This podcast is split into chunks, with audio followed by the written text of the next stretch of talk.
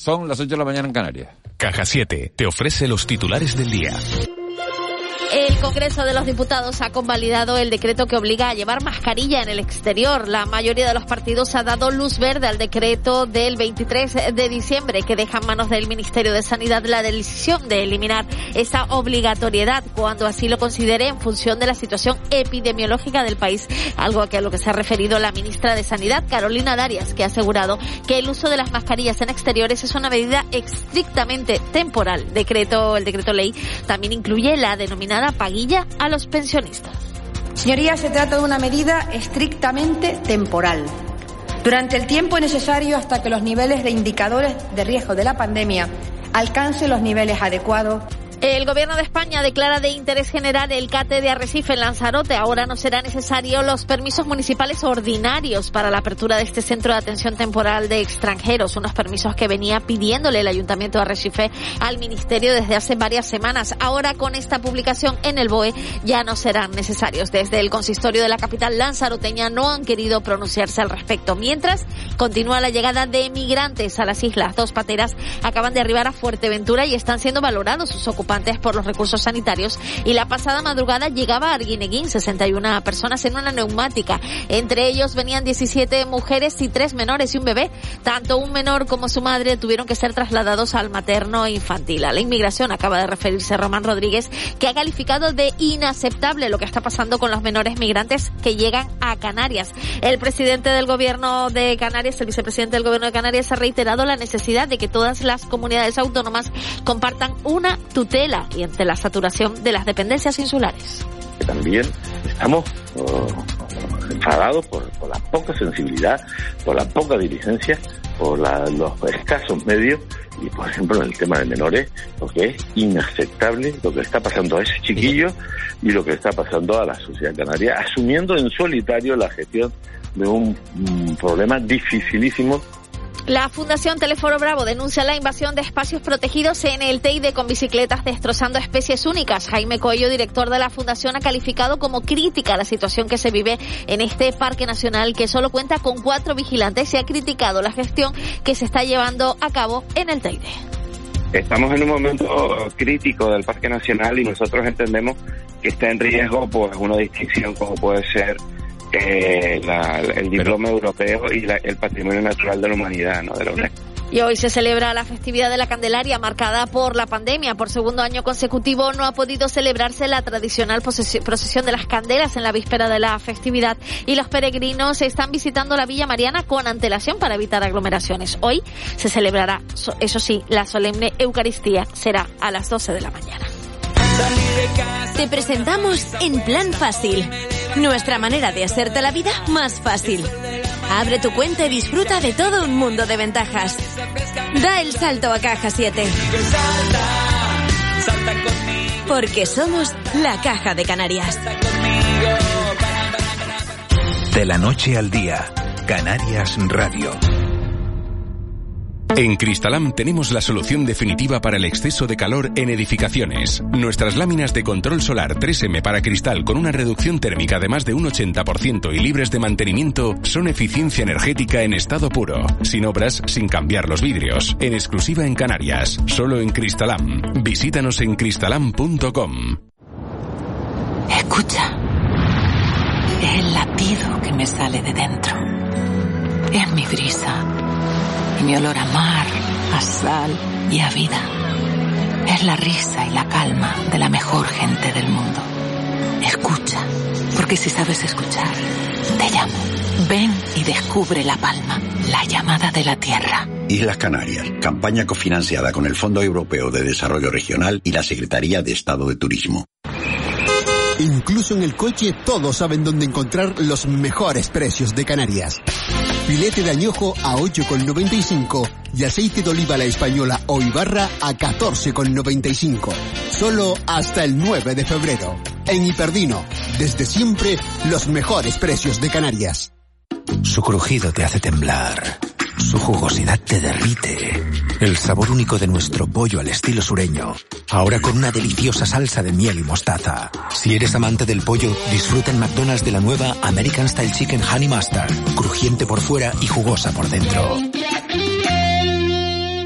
En Cristalam tenemos la solución definitiva para el exceso de calor en edificaciones. Nuestras láminas de control solar 3M para cristal con una reducción térmica de más de un 80% y libres de mantenimiento son eficiencia energética en estado puro, sin obras, sin cambiar los vidrios, en exclusiva en Canarias, solo en Cristalam. Visítanos en cristalam.com. Existen muchas rebajas, pero nada como los Opportunities de Worten.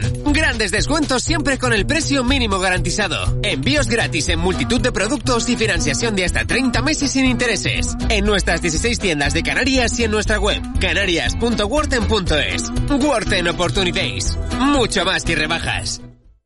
De la noche al día, Canarias Radio. El desayuno.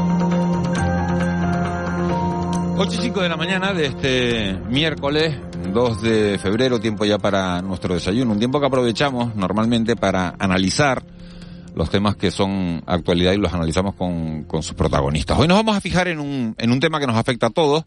Ese tema es la inflación. En diciembre fue del 6,7%. En 2021 cerramos el año con una inflación media del 5,8%.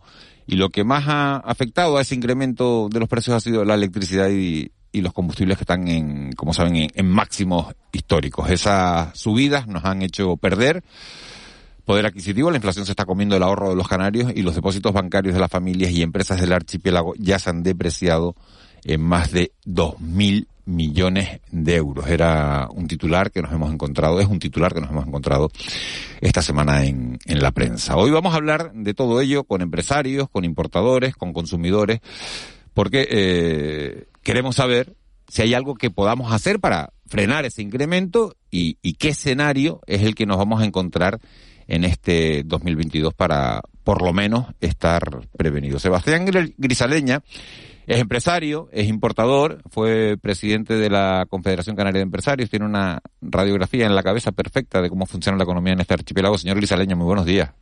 Hola, muy buenos días. Me alegro de oírles. Igualmente. ¿Cómo, cómo es posible eh, que con las ayudas que recibimos, eh, en teoría, para compensar la subida de, la cesta de la compra, eh, se esté produciendo esa subida?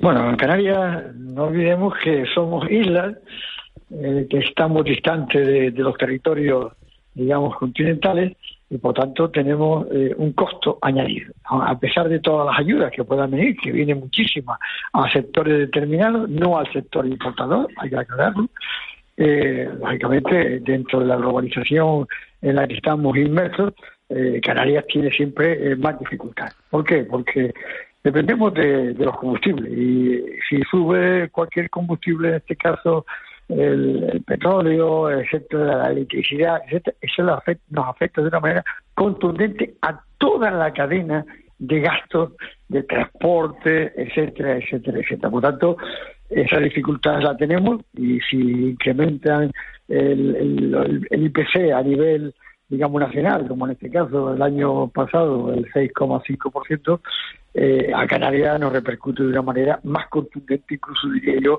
que a nivel nacional. ¿Hay alguna manera, alguna manera, señor Grisaleña, de frenar todo esto? No, no depende de nosotros.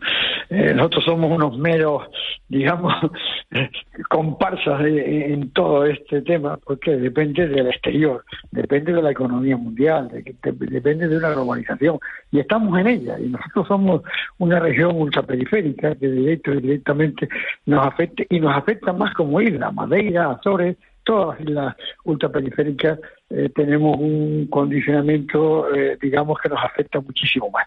Eh, luego, las políticas interiores es diferente. Canarias puede bajar impuestos, puede bajar IGI, puede bajar, pero claro, si el efecto viene del exterior y suben todas las materias primas, le afecta a todos los productos de fabricación en Canarias, porque lo único que hacemos aquí es transformar las materias primas las tenemos que recibir de fuera. ¿Se puede recibir muchas ayudas al sector industrial? Sí, pero es que es insuficiente. ¿Por qué? Porque eh, el, paso de, la escala de, los, del incremento de los productos a nivel de origen, ahora mismo a nivel, eh, digamos, de importación, pues todos los productos están subiendo. No hay un fabricante. porque Le han subido la caja de cartón, la etiqueta, la botella. Eh, en fin, esto es una cadena de incremento. El frete, los fretes están aumentando también sensiblemente, menor que hace a lo mejor hace ocho meses, eh, pero están subiendo de una manera contundente. Y hay una cosa que yo tengo que recalcar muchísimo.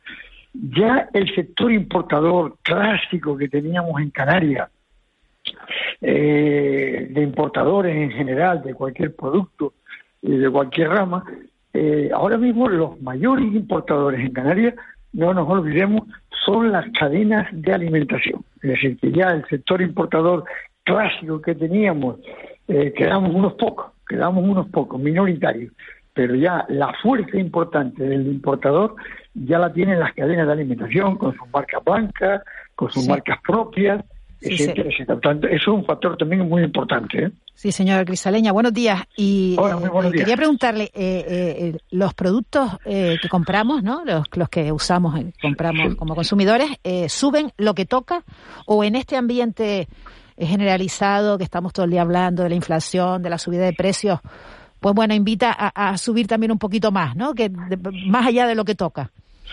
Yo pienso que sería sería inconsciente eh, que cualquier empresario se aproveche de una, de una circunstancia. En este momento lo que se está intentando realizar es intentar mantener abierta la empresa, que ya es importantísimo. ¿eh? Por tanto, yo diría que todos somos, tenemos que ser conscientes de una situación en la que vivimos donde no solamente se puede encarecer la vida al ciudadano, que ya la tiene muy complicada, sino también el poder mantener las empresas y poder mantener los puestos de trabajo, eh, tenemos que ser conscientes porque nuestros clientes también lo están pasando muy mal. Y por tanto, eh, yo diría que si hay un oportunista, eh, digamos, es que hay que llamarle oportunista y hay que quitarlo del mercado. En este momento tenemos que ser todos conscientes de la situación real como está el, incremento de los precios es una cosa notoria, ¿no? Eh, bueno, por, por distintos, motivos, el estrangulamiento de la oferta, el incremento del precio de las materias primas, etcétera. Pero la gran pregunta que se hace todo el mundo, y es la que un poco me gustaría conocer su, su impresión, es, ¿esto va a durar? ¿Esta inflación la vamos a tener aquí durante todo el año 2022, 2023? ¿O es un episodio pasajero asociado a la pandemia? No, yo diría que todo está con, además de la pandemia, eh, viene también la situación del encarecimiento de las materias primas y por lo menos eh, vamos a tener unos meses, unos meses de incremento. A partir de ahí, seguramente se, va a estabilizar como, como históricamente ha pasado.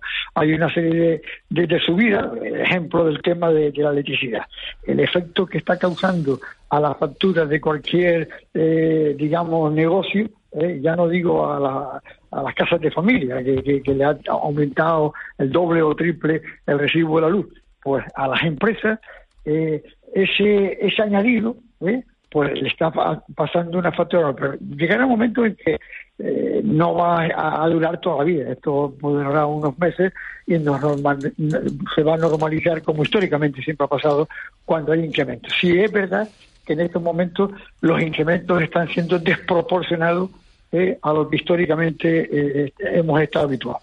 ¿En qué medida las ayudas que sí recibe el sector, como por ejemplo el RE asociado a, determinados productos eh, alimentarios, puede bueno, ayudar un poco a combatir este incremento de precios?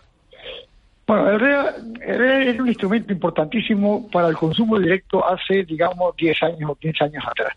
En los últimos años el REA se ha ido, digamos, eh, cambiando. El 80% del REA, eh, digamos, ahora mismo está dirigido a las materias primas del sector industrial o ganadero o agrícola, y me parece muy bien que se le ayude, eh, solamente queda para el eh, la ayuda al consumo, la mejora del RE hacia el consumo queda un 10, un 15%, no queda más, y por lo tanto no va a afectar, al, por lo menos al sector importador no le afecta en exceso.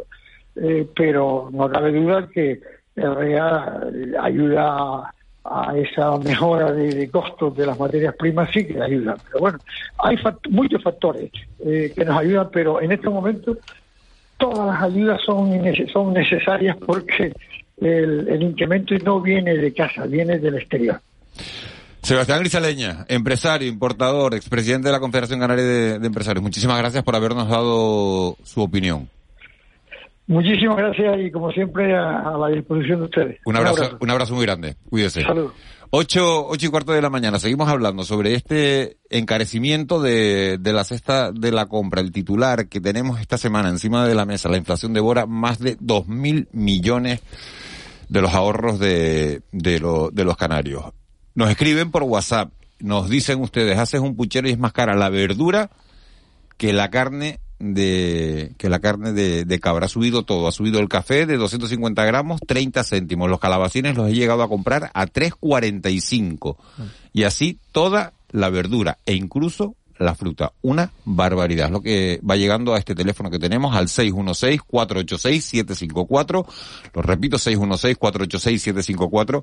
Eh, nos están oyendo desde Vitoria también y nos dicen que han pagado un kilo de plátano a 3,45 euros. 3,45 un kilo de, de plátano. Es verdad que aquí están un poquito más baratos. Aquí están a, a, a un euro cincuenta, creo que estaba el, el kilo de, el kilo de plátano. Fernando Jiménez es el presidente de, de la Asociación de, Consumidores de, Lanzarote.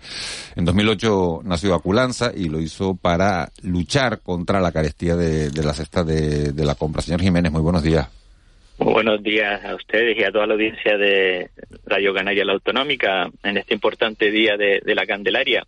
Me parece que va, va a ser la Virgen a, donde vamos a tener que comendarnos, porque de Lanzarote seguimos bien indignados con este precio de la cesta de la compra. ¿Cómo se, cómo se puede luchar contra, contra el precio de la cesta de la compra, señor Jiménez? Hombre, nosotros nos gustaría que existiese un realmente un verdadero mercado de abasto, ¿no? A nivel insular, ¿no? Y sobre todo una, una buena observatorio de, de precios para que esto que estaba comentando, evidentemente, aquí en Lanzarote es, dramático en la, la, fruta fresca y la verdura, que es la, la isla, ya sabes, de la cesta de la compra más cara de, nuestra provincia, de Las Palmas, y, la tercera de Canarias. ¿Cómo se, ¿Cómo se gestiona la lucha? ¿Se implican las, las administraciones en ayudar a que esto no sea así o, le dan la espalda al consumidor? La implicación nuestra en Lanzarote básicamente es que aumentará la, la competencia y que entrasen nuevos operadores, ¿no? Que así lo hicieron porque en el año de nuestro nacimiento solamente habían dos operadores grandes y ahora tenemos varios. Pero ese aumento de operadores al consumidor, pues no ha habido la competencia que nos hubiera gustado, ¿no? Ya usted sabe que toda toda la excusa está en los gastos de transporte y en, la disminución de la competencia, ¿no? Sería los dos caballos de, de batalla, ¿no? no, entendemos, no, entendemos que desde la Dirección General de Comercio y Consumo no se haga algo más. Usted dice que es una excusa. Es una excusa en, una isla periférica como de Lanzarote que debería de tener, por ejemplo, los precios de combustible similares, ¿no? Sabe que tenemos una subida de combustible tremendo. Si ya el combustible está alto, en Lanzarote eh, se nos está haciendo prohibitivo, ¿no? Eh, no, digamos el precio incluso hasta de, de la, de la, del agua, ¿no? Eh, el transporte del agua, cuando está subvencionado, también está encarecido eh, la botella de garrafa de agua. La, las islas no capitalinas, eh, si sufrimos la carestía de la, de la compra, multiplicado por dos. Eh, señor Jiménez, cuando usted dice que falta un poco competencia, ¿a qué sector se refiere en concreto? Al, por ejemplo, al de los combustibles, que sería la gasolinera, eh, al sector alimentario, que también, bueno, pues tira mucho de, del IPC y desde luego es fundamental en el sector de la compra. Eh, ¿A cuál en concreto? ¿Qué, qué, y qué cree que se podría hacer para que, por ejemplo, imaginemos una cadena de supermercados que no esté en Lanzarote, que no sé si hay alguna que no esté, eh, pues, pues se instale allí Sí, hay todavía varias que no están, ¿no? Tipo Alcampo, Carrefour, hay varias que todavía no están, pero así todo, por ejemplo, en Lanzarote sabes que se hizo investigación sobre los precios de combustible y posible acuerdo de, o presunto eh, acuerdo de precios entre, entre gasolineras, ¿no? Cuando el combustible llega a Lanzarote con el mismo precio, ¿no? Entonces, mm, siempre tenemos esa presunta sospecha, ¿no? De que... De pacto entre empresas. Sí. Y que, no, y que no se, y que no se no sé, no hay supervisión suficiente para sancionarlos en, su caso. Correcto. Correcto. ¿Qué, ¿Qué, pasa con esa supervisión? Y si ha habido algún tipo de sanción que, que usted y yo me imagino que no conocemos, ¿no? Porque no, no se publican o no se mm, indican, ¿no? Cuando hay esa supervisión, ¿no? Que, que ahí tiene que estar el gobierno muy, muy vigilante y en eso la Asociación de Consumidores estemos especialmente susceptible.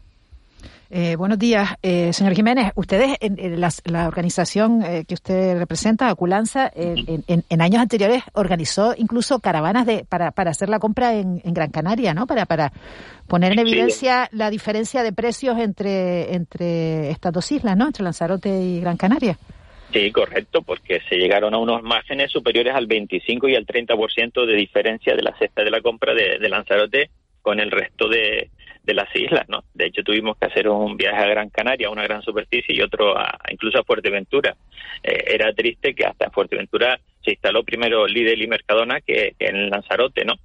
Ahora ya existen estas competencias, pero la regulación de precios mm, no, no sigue siendo la mejor que a todos nos gustaría. Sabes que Lanzarote además no cuenta con un mercado de abasto. Y esto sería, usted ha dicho, ¿no? Que esto sería fundamental, ¿no? Para, para conseguir una moderación en los precios, unos precios más, más, razonables. Hombre, si nosotros tuviésemos algún tipo de mercado de abasto donde sobre todo fruta fresca y verdura eh, se pudiera llegar desde el, desde el productor al consumidor, también entendemos que los precios se podrían ajustar mucho más. Nosotros en fruta fresca tenemos una diferencia del 15% con el resto de las islas, ¿no? Y en verdura superior al 6%.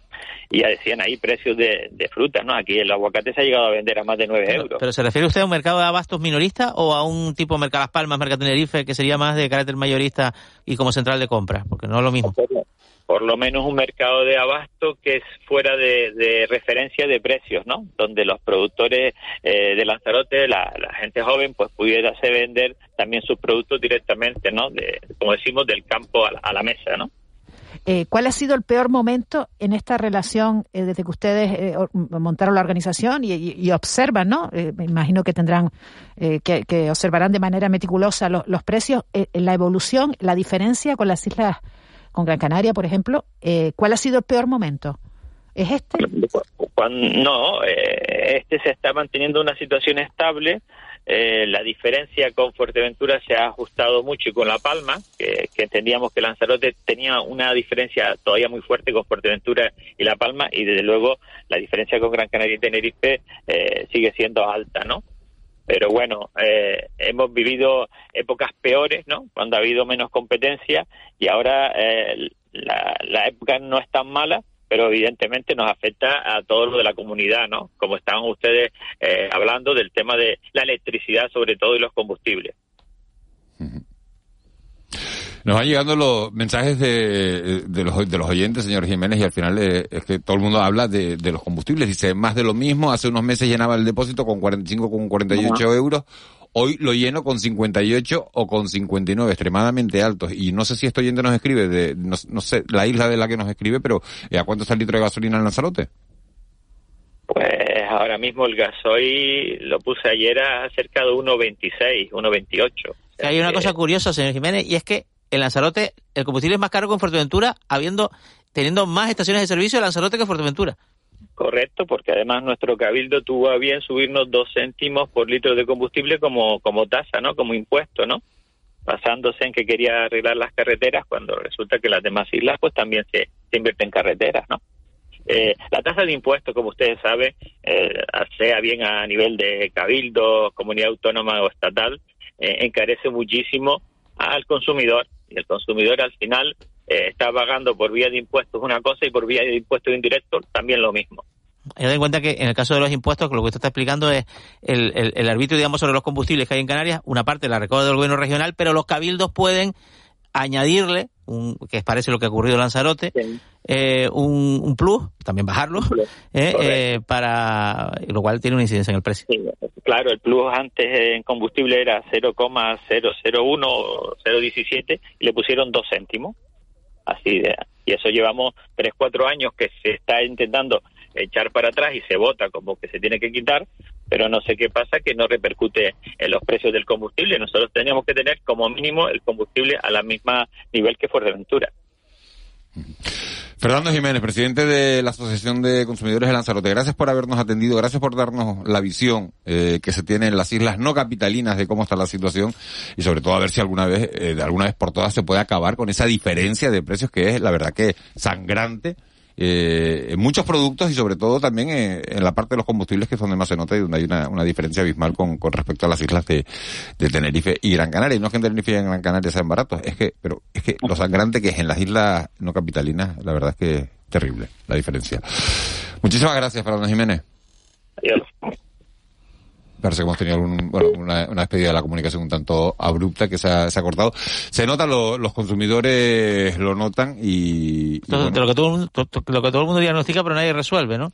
claro, y no parece... los precios de los combustibles en particular, que es peor aún en La Palma, La Gomera y El Hierro, luego estaría Lanzarote, luego Fuerteventura y Tenerife y Gran Canaria, donde menos mal está, donde hay más competencia y donde los costes de logísticos, de, de distribución y de almacenamiento son más, más baratos porque, bueno por una cuestión de economías de escala, ¿no? Pero ponerle solución, que hay una solución de más competencia, que en algunas islas es más fácil que en otras. El presidente de los transportistas lo, eh, lo, decía aquí hace, hace unos días, dice, va a haber eh, una subida en cadena de todo. Y lo contaba Sebastián no, ellos, ellos van a subir un 12% los transportistas. Un 12%. Al final sube la caja de cartón, sube el plástico, sube el embalaje, sube absolutamente todo. a todos, a todos los, a toda la cadena, ¿no? A toda la cadena de consumo. Por subir, sube hasta el paro, que acaba de salir eh, eh, el dato, se, lo, se los adelanto, acaba de subir, de salir el dato de, del paro de, del mes pasado. El paro sube un 2,14% en enero aunque es verdad que si, si miramos eh, eh, el dato interanual baja un 25,8 en el, en el último año. El archipiélago ha aumentado en 4.337 las personas desempleadas. Son los datos que, que acaban de salir, eh, son datos que está, que está publicando ya la, la agencia EFE. Eso eleva a 288.908 personas las que demandan actualmente un empleo en este archipiélago. El descenso interanual, un 25,8%, 72.000 personas. Vamos con unos consejos publicitarios y nos metemos en tiempo de mentidero, en tiempo de tertulia. De la noche al día, Canarias Radio. Queremos contarte la historia de un edificio emblemático que cumple sus primeros cuatro años como recinto hotelero será este viernes a las 10 de la mañana desde el Hotel Bex de Las Palmas de Gran Canaria, con Kiko Barroso, Mónica Bolaños y el equipo de Una más Uno, Canarias Radio. Contamos la vida. En Cristalam tenemos la solución definitiva para el exceso de calor en edificaciones. Nuestras láminas de control solar 3M para cristal con una reducción térmica de más de un 80% y libres de mantenimiento son eficiencia energética en estado puro, sin obras, sin cambiar los vidrios, en exclusiva en Canarias, solo en Cristalam. Visítanos en cristalam.com. Su crujido te hace temblar. Su jugosidad te derrite. El sabor único de nuestro pollo al estilo sureño. Ahora con una deliciosa salsa de miel y mostaza. Si eres amante del pollo, disfruta en McDonald's de la nueva American Style Chicken Honey Mustard. Crujiente por fuera y jugosa por dentro. Existen muchas rebajas, pero nada como los Opportunities de Worten. Grandes descuentos siempre con el precio mínimo garantizado. Envíos gratis en multitud de productos y financiación de hasta 30 meses sin intereses. En nuestras 16 tiendas de Canarias y en nuestra web, canarias.worten.es. Worten Opportunities. Mucho más que rebajas. Escucha. Es el latido que me sale de dentro. Es mi brisa mi olor a mar, a sal y a vida. Es la risa y la calma de la mejor gente del mundo. Escucha, porque si sabes escuchar, te llamo. Ven y descubre La Palma, la llamada de la tierra. Islas Canarias, campaña cofinanciada con el Fondo Europeo de Desarrollo Regional y la Secretaría de Estado de Turismo. De la noche al día, Canarias Radio. El mentidero.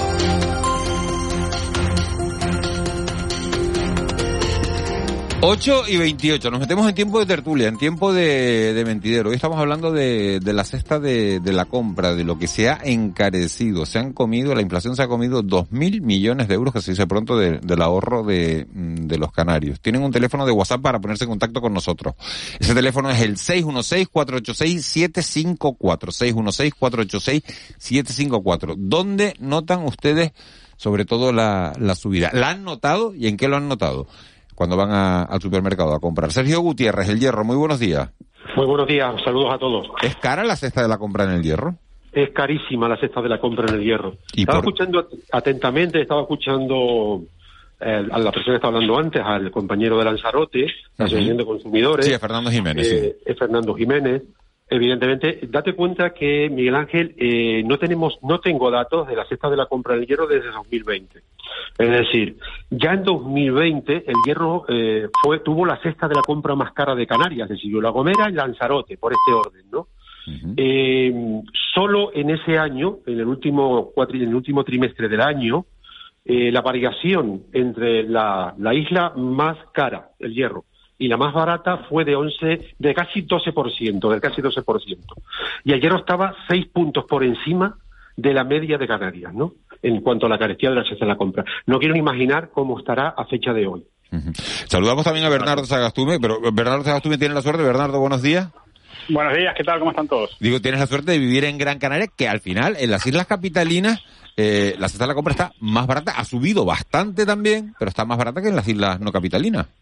Sí, sí, bueno, eh, eso, la verdad es que siempre, cada vez que estoy en estos estudios, siempre los resultados son más o menos semejantes en cuanto a la comparación de islas capitalinas a no capitalinas, ¿no? Tenerife y Gran Canaria suelen tener, además, mercados más grandes y más competitivos, ¿no? Eh, en el caso de, de, Hierro, bueno, Lanzarote y Fuerteventura ahora ya tienen las grandes cadenas de, de, supermercados que abaratan precios, pero en el caso de Hierro, de La Palma, de La Gomera, esto es más difícil porque son mercados más, más pequeños y que no permiten economía de escala, ¿no? Pero te, eh, digo que... Eh, sí. No, digo que en teoría tenemos una serie de ayudas que es para compensar esa, ¿no? ese... Sí, bueno, pero también tienes, Miguel Ángel, algo como, como la IEM, que es un artefacto siniestro, que por supuesto que se presenta como maravilloso por el lado de sus intenciones, pero nunca se le juzga por el lado de sus efectos, ¿no? Claro. Eh, como toda y, medida económica, y no lo digo y no, yo, y no, dice, y no cuono, dice, ¿eh? por ejemplo, no, no, claro que no. Los productores, Eh, los productores, claro que no, hace que las cosas sean más caras aquí. A ver, no lo digo solo, solo yo, por ejemplo, Casimiro Curvelo, un hombre que no es sospechoso de ser anarcocapitalista ni fanático de los mercados, ha alzado su voz contra eso, porque sabe que encarece la cesta de la compra. Si le preguntas a los industriales canarios, te dirán, ¿no? si le preguntas a, a los, a, a los industriales canarios, o sea, a los que producen productos de la cesta de la compra en las islas, pues te dirán otra cosa, ¿no? Porque también Sí, bueno, que todos sí. sabemos las pirulas que se hacen, Juanma, también, ¿no? No, pues, las, puede- pirulas, las pirulas vergonzosas y vergonzantes, para eso que ¿Pero qué algunos pirula? llaman industria canaria, la pirula de decir hecho en Canarias, cuando en realidad, si fueran coches, aquí se le pondría el último tornillo, ¿no? Y eso me refiero no a los coches, porque aquí no se produce coche, sino a la alimentación, ¿no? Entonces, la cerveza- eh, vamos, vamos a un eh, ejemplo práctico. La hecho- cerveza, la cerveza canaria no está hecha en Canarias. Mira, ahí sido un ejemplo que dentro de todo escapa, dentro de todo bueno. escapa. pero Bernardo, también lanzar- sabemos- la- decir eso sí, claro, habría que acotar un poco, ¿no? Perdón, del nacionalismo económico que, que impulsa este tipo de medidas, desde ese punto de vista, tampoco exactamente la cervecera de Canarias es un gran ejemplo de nacionalismo económico. No, no, una porque empresa ¿cuánto hace extranjera. que no está en manos? Es una ¿cuánto multina- hace que no está en manos Es una multinacional sudafricana. pero produce, pero produce cerveza en Canarias. Canarias. Produce cerveza en Canarias. Y por eso el AIEM lo que hace es que la cerveza Claro. producida fuera, eso es lo que ha... proteges a dos y te, mm, no sé qué palabra emplear, te empernas a dos millones coma dos, ¿no? Por proteger a dos. No, eso, eso lo que ha hecho es que es tenga una- eso es lo que ha hecho también es que Mao tenga una fábrica en Canarias. No, mira, Sí, sí, eh, sí. El, eh, el IEM además encarece también el comercio exterior. La gente se queja de que el comercio electrónico en Canarias es, eh, es un tranque, cuando en realidad está en una zona donde se comerciaba mucho más que en la península y ahora estamos aislados. Eso son las y aduanas, es otra cosa. Poco a poco, poco a poco pagando el retraso, el atraso más bien, que nos va a causar toda esta inconexión de lo que estamos viendo al mundo ahora mismo, que es el comercio electrónico. A mí lo que me Perdón, llama la atención, eh, Bernardo, sí, no, lo que me llama la atención a mí cuando hablamos del cest- eh, de la cesta de la compra es que, por lo general, una de las cuestiones que más eh, nos ponemos el grito en el cielo es con, con, con las verduras, ¿no? Con lo que valen los calabacines. Eh, y, y realmente, y después, por otro lado, los, los que producen esas lechugas, esas papas, se quejan periódicamente, con razón, de que reciben no reciben eh, el, el- el pago el, el- no ¿Pago reciben justo? el pago justo o el pago Sí. al menos que, que, les, que les haga rentable su trabajo no entonces la pregunta es dónde se va ese dinero y por otro lado eh, la relación que hay entre esta alza de precios de la cesta de la compra con nuestros altos índices de, pobreza, de exclusión, de dificultades económicas, de dificultades para llegar a fin de mes y la salud, porque eh, eh, tenemos claro que la dieta es importante para, para la salud, ¿no? Para nuestro bienestar. Y sin embargo, eh, aquí parece ser que la, que la dieta saludable es, es algo es algo para ricos, ¿no? cargamos, cargamos las tintas sobre el bubango, el precio del bubango, no del calabacín, el bubango. Pero yo me pregunto si realmente es tan caro eso, ¿no? Porque, eh, porque es tan caro realmente el calabacín o lo que, o lo que no. Fíjense, el precio que está ahora mismo el aguacate y el precio que estaba hace unos tres meses. Hace tres meses estaba a 10 euros. Ahora, por 3 euros puedes comprar un kilo de aguacate. Claro. 3, 4 euros. ¿Y eso, por qué? Porque en Canarias está prohibido comprar aguacates que no sean hechos en Canarias. ¿Sabían eso, no? Sí, sí, sí. Ni aguacates ni piñas, me disculpe Sergio que es el hierro, ¿no? parece mal? Eh, claro. parece mal? Está prohibido, está prohibido que los canarios coman otros aguacates u otras piñas que no sean hechas en Canarias. Y eso es lo que hace que valgan una fortuna cuando la producción baja en las islas, ¿no? Normal. Bueno, dice, buenos días, totalmente de acuerdo con Sergio, la cesta más cara de la compra en el hierro, también los combustibles, vivimos en un paraíso, pero a un costo muy alto. El problema son las competencias y los monopolios. O sea, el hierro es difícil, porque claro. ¿Cuántas gasolineras hay en el hierro, Sergio? ¿Cuántas gasolineras hay en el hierro, Sergio? En el, hierro hay tres gasolineras, tres monopolizadas por día, por DISA, perdón. Una en, el Golfo, otra en el Pinar y otra en Valverde. ¿Hay alguna empresa que quiera ir? Hay una empresa que quiere meterse aquí, que es Océano Combustible, está en la tesitura de entrar o no aquí en el hierro. No, el problema que existe aquí es el almacenaje del combustible que está controlado y monopolizado por DISA, ¿no? Tendría que traer el combustible, prestarlo abajo en, la zona de Llanos Blancos, que es en Timijiraque, donde se guarda el combustible, y ahí está la diatriba que se sucede con los precios para meter el combustible aquí. ¿no? Eh, y, perdón, y, eso del almacenaje es también una de las claves que explican los precios en Lanzarote y Fuerteventura. Sí, sí, no, te lo iba a decir. Por cierto, Bernardo, te saludo. Hace tiempo que no hablábamos. De verdad, ¿eh? gran amigo. Un abrazo fuerte. Yo te invitaría a quedarte en el hierro una semanita conmigo y vamos a, comer, a comer piña. Pero el hierro, el hierro es un lujo, ¿no? ¿No, Sergio? Vivir en el hierro es un lujo. Es un lujo, mira. Es un lujo. Eh, y más ahora. ¿Cuánto, cuánto es el litro de gasolina en el hierro, Sergio? Pues mira, ayer estaba la, me parece que a uno, uno con cincuenta y pico la gasolina super. Uno cincuenta y pico. Sí, uno con cincuenta y pico si no recuerdo. Cada, cada, cada semana sube el precio. Son, son casi más de 40 céntimos con respecto a Tenerife y Gran Canaria, ¿eh? Sí, sí, 40 céntimos. 40 céntimos, ¿no? Y hay un estudio, y si me disculpan, hay un estudio y le pueden llamar, si no le han llamado ya, Juan Luis Jiménez, un economista de la Universidad de Las Palmas, muy conocido. Uh, hay un estudio hecho por él y por un catedrático de una universidad catalana eh, y donde analiza las fluctuaciones de precios en las islas y saca algunas conclusiones interesantes. La irrupción, por ejemplo, de las gasolineras de bajo coste con operación automática han bajado los precios en Tenerife y Gran Canaria, que es donde han aparecido, por ejemplo, es una de las cosas. La cuestión es el cómo, cómo se, cómo se se combate. no, con más, es muy caro, ¿no? Sí, no, si con más, los salarios al precio del combustible. No, pero pues con más con, más competencia en mercados muy pequeños no está sencillo. No, no, claro. Pero, bueno, pero de, de la inflación que estamos sufriendo en estos momentos no depende de, de Canarias, ¿no? Estamos en, un contexto de, de, alza de precios, ¿no? O sea que, que, podemos aminorar alguna cosa, pero realmente estamos en un contexto general, ¿no? Pero todo el mundo, todo el mundo habla de, las frutas y de las hortalizas. Dice, buenos días que se ha subido la cesta de la compra, aquí en la capital también, no sabemos qué capital es, pero bueno, en la capital entiendo que está hablando de Las Palmas de Gran Canaria, de Santa Cruz de Tenerife, las frutas, las hortalizas, todo en general, se ha disparado casi un 8%. Es una barbaridad. Lo de los agricultores es muy cierto. Reciben muy poco, casi no cubren costos y después en los mercados se ven precios muy caros. Pero cuando, cuando salió la ley de cadena alimentaria, pues entonces la gente estaba en contra, había sectores que decían que está en contra de la ley de cadena alimentaria porque entonces no puedo, no puedo vender los plátanos por debajo de su coste. Pues que a lo mejor es que no hay que venderlos por debajo de su coste. Es verdad que la casuística del plátano es muy peculiar por las categorías y demás, ¿no? Ah, Dice, no, no, producimos hay ninguna medida inocua, ¿eh? No producimos ni el 20% de nuestros alimentos. ¿De qué nos sorprendemos? Todo viene de fuera.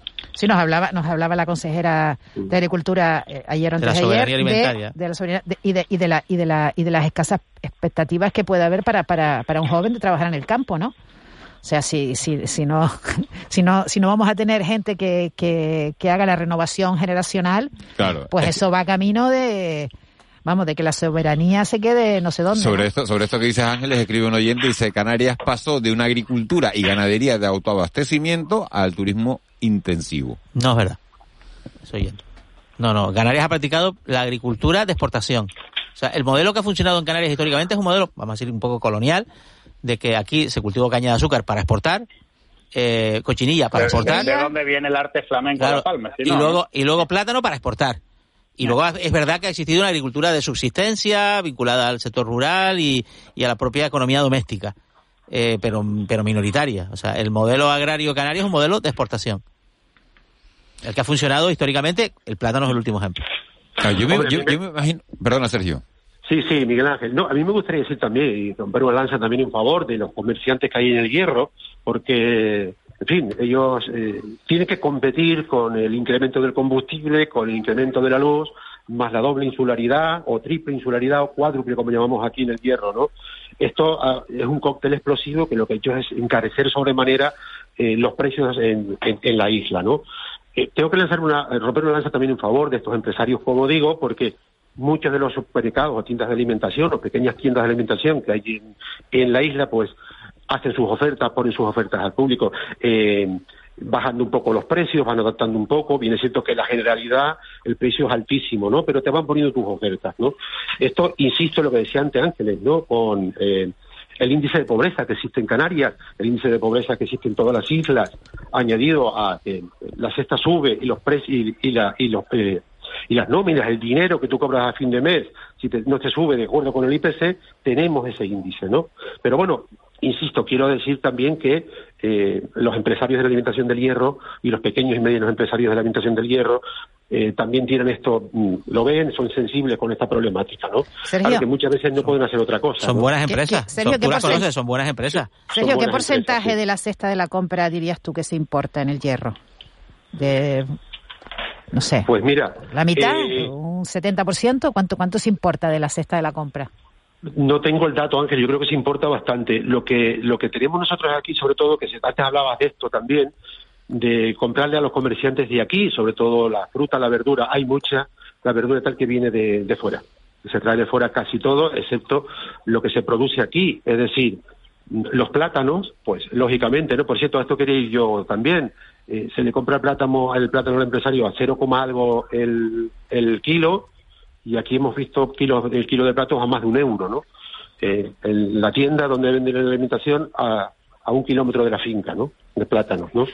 Se importa, yo diría, yo diría que el 70% más o menos, antes, si no me equivoco, ¿eh?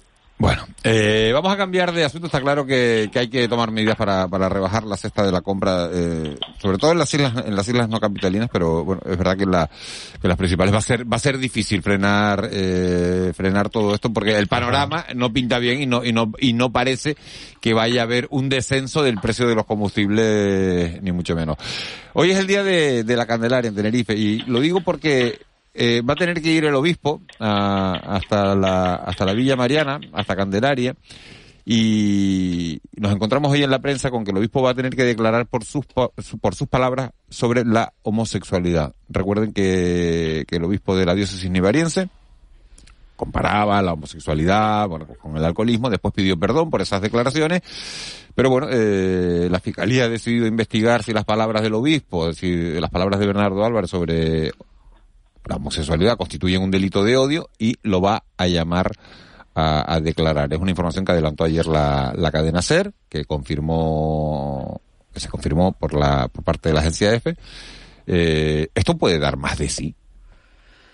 Porque ya está prácticamente todo dicho de este asunto, no, Yo no lo creo. Yo, yo creo que... Eh, ¿Es necesario que vaya a declarar Ángeles el, obispo? Bueno, eh, son unas diligencias informativas, o sea, meramente informativas, ¿no? No, no supone que se abra ningún procedimiento ni que se invente... Eh, eh, ni que haya una eh, presunción de culpabilidad ni nada en absoluto, ¿no? El, fiscal eh, llamará a declarar al obispo y... ¿Pero para qué? ¿Para decirle que oiga, bueno, ¿está usted...? Pues, pues las, preguntas que le, que, si, le hace, ¿no? si, es homófobo o no, porque no es un delito. no, lo que dijo, si usted lo, lo, que dijo, lo que dijo, lo que dijo, sobre lo que dijo. Pero para mí lo, lo, lo importante es que es como el, el, el, concepto o como la consideración que tiene la Iglesia Católica sobre la homosexualidad lo del obispo es una expresión de ese convencimiento, una expresión desafortunada absolutamente, ¿no? Porque porque porque porque fue fue dolorosa, ¿no? Fue fue comparó con el alcoholismo, dijo que era pecado mortal o pecado y eso pues a ciertas personas pues les puede haber dolido bastante, ¿no? Pero para mí lo, lo, importante es que hay una organización muy relevante, muy importante, con mucha ascendencia en, en nuestra sociedad, que considera que la homosexualidad es un error como poco. Y creo que eso no, eso no, eso, sí, que eso no debería estar, que esa es la cuestión para mí, ¿no? Esa es la cuestión, que la Iglesia Católica eh, excluye a, a una parte de la sociedad. A ver, sobre este asunto, solo hay que, para comprobar la torpeza del obispo nivariense, solo hay que comparar eh, el mismo asunto en su boca y el mismo asunto en boca del el Papa Francisco, que es ante todo un político, si no, no estaría sentado donde está, ¿no? Eh, un político y además con orígenes en lo peor de la política, que es el peronismo, ¿no? Eh, ¿Ustedes creen que el, que el Papa Francisco hubiese caído en esta trampa que le tendieron? Pues no, principalmente porque ya se la ha entendido y no ha caído, ¿no? Y, una de sus primeras declaraciones eh, tras ser designado sumo pontífice fue sobre los homosexuales y lo hizo eh, con la habilidad de un político, pero también con la caridad cristiana que se espera de un sacerdote, ¿no? Que es probablemente lo que lo que se echa en falta en las palabras de, don Bernardo, ¿no? Él dijo quién soy yo para juzgar, a un, a un hermano, ¿no? ¿Quién soy yo para juzgar a un homosexual? Y, con y de esa manera eludió algo que es estrictamente cierto y que es a lo que se limitó eh, a lo que se limitó a decir don Bernardo que es que es un pecado y que es un pecado de la categoría mortal no hay pecados mortales y pecados pecados veniales y esa clasificación creo que solo debería interesar a los católicos que son los que se rigen por esa norma no y no y no al público en general que puede ignorarlas alegremente, ¿no? Eh, y seguir su vida mm, según sus propios patrones morales, ¿no? Eh, en, este caso, todo este lío se ha montado por alguien que mm, ha hecho de meterse en líos, meterse en jardines, un estilo de, de, vida, ¿no? Prácticamente. Yo, la verdad, lamento, porque algunos los conozco, eh, mm, lo mal que lo estará pasando, algunos de los que algunos son periodistas, incluso de los que eh, asesoran al obispo de Tenerife o de la diócesis tinerfeña porque porque este tipo de cosas deberían ser evitadas, me parece. ¿Y, hoy, y hoy, hoy dirá algo en la homilía sobre este asunto? No, bueno, es una oportunidad, incluso de una forma retórica, incluso de una forma un poco abstracta, ¿no? Pero... Sí, alguna expectativa habrá. Sí, ¿eh? Bueno, antes de, antes de marcharnos, nos quedan tres minutos. De, dime, Sergio, ¿ibas a hablar? No, iba a decir simplemente, Miguel Ángel, que no son las únicas declaraciones que ha hecho el obispo en este sentido eh, polémica, ¿no? Sí, ya viene de atrás, 2008 también hizo no sé quién lo asesora, quién no puede asesorarlo, como dice Bernardo, pero hombre, que metas la pata una vez no significa que sigas metiéndola constantemente, ¿entiendes? Bueno, pues vamos a ver lo que dice hoy y mañana mañana lo contaremos, seguro que seguro que va a haber, eh, como decía Juan Betancourt hace un instante, eh, mucha más atención a la humildad del obispo de hoy, que bueno, que esto se... Vamos. Como el mensaje del rey en, ¿no? En, en Navidad. Vamos con dos, nos quedan eh, tres minutos de tertulia porque después nos vamos a ir a La Palma. el Cabildo ha asumido la, la, gestión de, bueno, de la, de la erupción de, Cumbre Vieja, de este proceso eruptivo de Cumbre Vieja, eh, una vez se ha quitado el, semáforo rojo, y vamos a ir a hablar con la, con la consejera del Cabildo de La Palma, con Nieves Rosa. Pero antes, eh, les quería preguntar por dos asuntos. Una, el gobierno de, de España, eh, recurre a una triquiñuela, ¿no? Para, para aprobar el uso de la mascarilla en la calle. Es decir, la mete en la misma votación que la subida de las pensiones. ¿Esto es normal? Mm. Es habitual, pero no es, normal. Habitual, es habitual. Ya se ha hecho otras veces. Ya es una, triquiñuela, para, que, para, para, que nadie me diga que no al uso de la mascarilla en la calle y no eso, lo pongo con la subida de las pensiones que todo el mundo va a decir que sí. Sí, bueno, de hecho lo dijeron, lo dijeron algunos de los parlamentarios. ¿Cómo voy a votar en contra de la actualización de las pensiones? Claro, y se quejaron. Además, hay, otra cosa, que la ministra de, Sanidad eh, lo presenta de una manera que da la impresión de que, que, bueno, el habitual retraso con que se da, eh, digamos, barniz legal a muchas cosas que no lo son, que es esto, por ejemplo, eh, ese habitual retraso va a quedar subsanado en los hechos próximamente que vamos a levantar la obligatoriedad de, llevar mascarilla en exteriores, ¿no? Porque así se vendió por parte de, la ministra de Sanidad. Eh, bueno, en, este caso, en este caso, el, plazo que transcurre es el de un mes desde que tú apruebas el decreto ley a la convalidación, es el plazo. Sí, pero lo llevas al Congreso y le cayó un chorreo ayer a Carolina Arias, por cierto, estaba sola además en el Banco Azul estaba ella sola y le cayó un chorreo de todo el mundo tremendo, ¿no? Sí, pero como que lo tenía asumido, ¿no? que eso iba a suceder, pero lo que pasaba es que se aprobaba. Bueno, y, y, el último asunto que quiero que quiero tocar, vaya follón que se ha montado con la ganadora de, de, de la candidata de Televisión Española al Festival de, de, Eurovisión, ¿no? Ahora el PP ha preguntado a Radio Televisión Española por los vínculos de, eh, de la ganadora de Chanel en el, en el jurado. Parece que la ganadora de, del Benidorm Fest, que es donde se eligió la, a esta persona, bueno, pues conocía desde hace años a una de las coreógrafas, a Miriam Beneditet, y habían trabajado juntos, una de las personas que, que finalmente la, la eligió. La chica ha tenido que cerrar todas sus redes sociales, ha tenido que tal, por, por los ataques que ha recibido, y, y, y bueno, y el tema está hasta en la rueda de prensa ayer, eh, le preguntaban a la ministra Yone Belarra por el, por el asunto de, pero no se moja, yo no Belarra. Ni, ni cuando le preguntan ¿qué, cuál, cuál te gusta más, pues di una, tampoco pasa nada. Es una cosa natural. Bueno, pero no le apeteció decirlo, yo qué sé. A lo mejor no, sabía ni lo que estaba... A lo mejor no, a lo mejor no lo había, no lo había escuchado. importante este tema de Eurovisión? Ahora, ha, ha, dado para mucho, ¿no? Sí, claro, ha dado para mucho, pero es, es, tan importante este tema. ¿Ha de... conseguido que se hable de Eurovisión? Sí, sí, sí. Es que ahí va yo, no deja de ser, no deja de ser sorprendente que un tema meramente municipal se extrapole a un tema político. Que muchas veces nos echamos las manos a la cabeza con estas cosas, ¿no? Con las letras de una canción, con esto. Es un tema eh, musical, es un tema de inspiración, un tema de letra de, de una canción. Ya está. Sí, pero la gente se siente traicionada bueno, ¿ustedes lo vieron? Y lo dice. Y hay cierta, y hay cierta apropiación política, además, no nos olvidemos, ¿no? Y eso probablemente en, en, Eurovisión, que no soy un especialista en la materia, probablemente no sea bien visto a posteriori en el, en el concurso ya a nivel eh, continental, ¿no? ¿Verdad, Rosa Gastume? Muchísimas gracias por haber estado hoy con nosotros. Un placer, hasta la próxima. Sergio Gutiérrez, a, bueno, no sé, te iba a decir, no sé, que echaros la gasolina cuando, cuando fueras para Tenerife, ¿no? Que cuando metieras el coche en el barco, que vayas, que, cuenta. Que para que el te viernes estoy por ahí, el viernes. El viernes pues nada, pues no, pues no pongas gasolina hasta el viernes. Lo intentaré, lo haré, lo haré. Sergio, un abrazo grande. Un abrazo. Bueno, 8.51. Eh, desde el Hierro, que es donde está Sergio, nos vamos a ir hasta, hasta la isla de La Palma para hablar con Nieves Rosa Arroyo, que es la consejera de Servicios Públicos y Cambio Climático del Cabildo de La Palma. Señora Arroyo, consejera, muy buenos días. Hola, buenos días. El Cabildo ha asumido la, la gestión de, de la emergencia de, del volcán de Cumbre Vieja al pasar el, el color del semáforo de, de rojo a amarillo. La Palma queda en, en nivel 1, según el PEVOLCA. ¿Qué implica este cambio de nivel? Bueno, que ahora mismo quien dirige la emergencia va a ser el Cabildo Insular de La Palma, que hasta ahora lo dirige el Gobierno canario y ahora lo dirigimos nosotros, siempre con el apoyo de PEVOCA y con el apoyo del Gobierno canario, aunque lo dirijamos nosotros. Eh, las reuniones del PEVOLCA se van a mantener, se estaban haciendo todos los días, a las 10 de la mañana creo que era la hora, eh, se van a seguir manteniendo, van a ser todos los días, eh, bueno, ya... ya no, después que terminó la erupción y dieron por terminado el 25, aunque terminó el 13 de diciembre, el 25 fue cuando comunicaron finalización de la erupción, aunque todavía estamos en emergencia y todavía hay, pues de alguna manera, eh, el proceso eruptivo que se haya terminado, todavía está midiéndose todo, todo el tema de los seísmos y todo el tema de, de los gases todo el tema de la emergencia, pues las reuniones pasaron a ser semanales.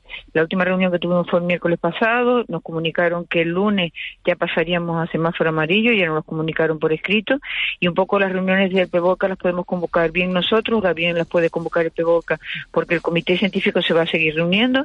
Mañana, por ejemplo, nosotros, Cabildo Insular, tenemos una reunión con el comité científico y vamos a seguir un poco de la mano también con las, las dos subdirectoras que estaban aquí en La Palma, aunque no estén presenciales, aunque han venido también estuvieron ayer y la semana pasada, eh, pues un poco haciendo el traspaso. Ayer estuvimos en el puesto de mando avanzado con el traspaso con, con Monse, con la subdirectora y con el director técnico Milán Cuende, Paco Prieto y yo, un poco tomando las decisiones que tenemos que, que tomar a partir de ahora.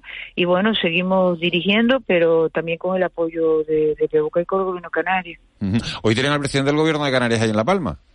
Sí, hoy viene el presidente del gobierno pues a, ver una serie de temas aquí. También viene, se reúne conmigo, porque como llevo participación ciudadana, llevamos un proceso de revivir el valle conjuntamente con, con el gobierno de Canarias. Pues un poco también venimos, a, viene también a apoyarme y a presentar eh, este proyecto en, en, el Palacio de Salazar, que va a ser a la una de la tarde. Un poco viene a ver el cambio de, semáforo y ver cómo tenemos todo estructurado y, y visitar nuevamente las coladas, las comunicaciones y, y, todo lo que estamos trabajando desde el Cabildo Y, también para presentar el proyecto Review del Valle conjuntamente con la Universidad de La Laguna, que también nos va a acompañar don Vicente Zapata, profesor de Geografía. Eh, consejera, eh, ¿eso quiere decir que al asumir el Cabildo la gestión de, la emergencia, por ejemplo, la autorización de retornos y demás a, sus viviendas de, bueno, de aquellas zonas que todavía están evacuadas, básicamente los núcleos de la costa, ahora le corresponde a ustedes?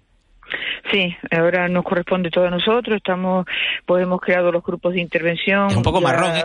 es un poco marrón esto.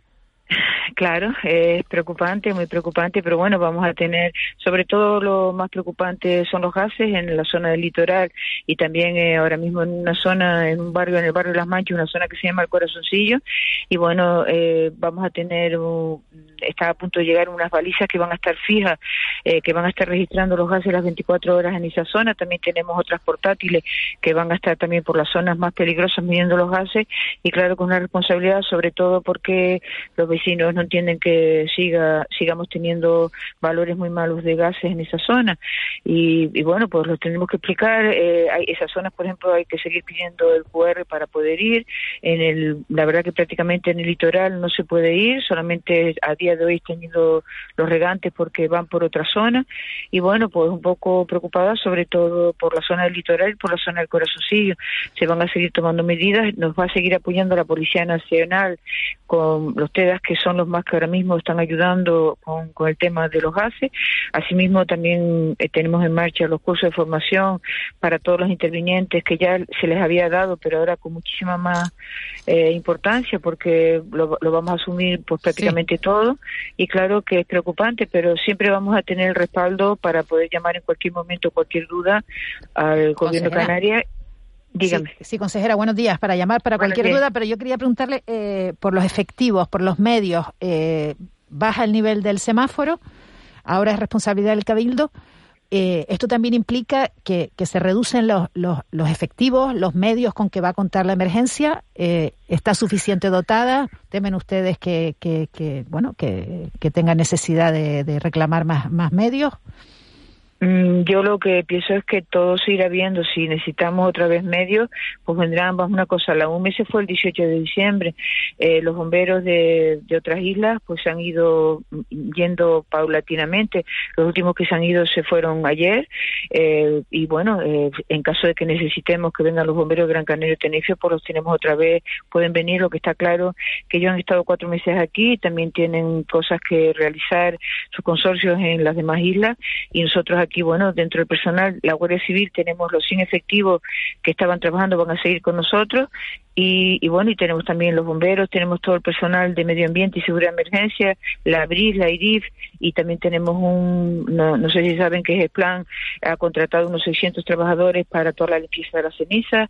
Hemos habilitado, pues vamos a poner allí también con el servicio de urgencia una ambulancia para que esté fija, un vehículo de bomberos fijo en la zona sur, que ahora mismo es la más que nos preocupa por, por la limpieza y lo y vuelvo a decir lo más que me preocupa son los gases que nos van a seguir eh, ayudando los equipos de seguridad emergencia como puede ser la Guardia Civil, la Policía Local y la Policía Nacional.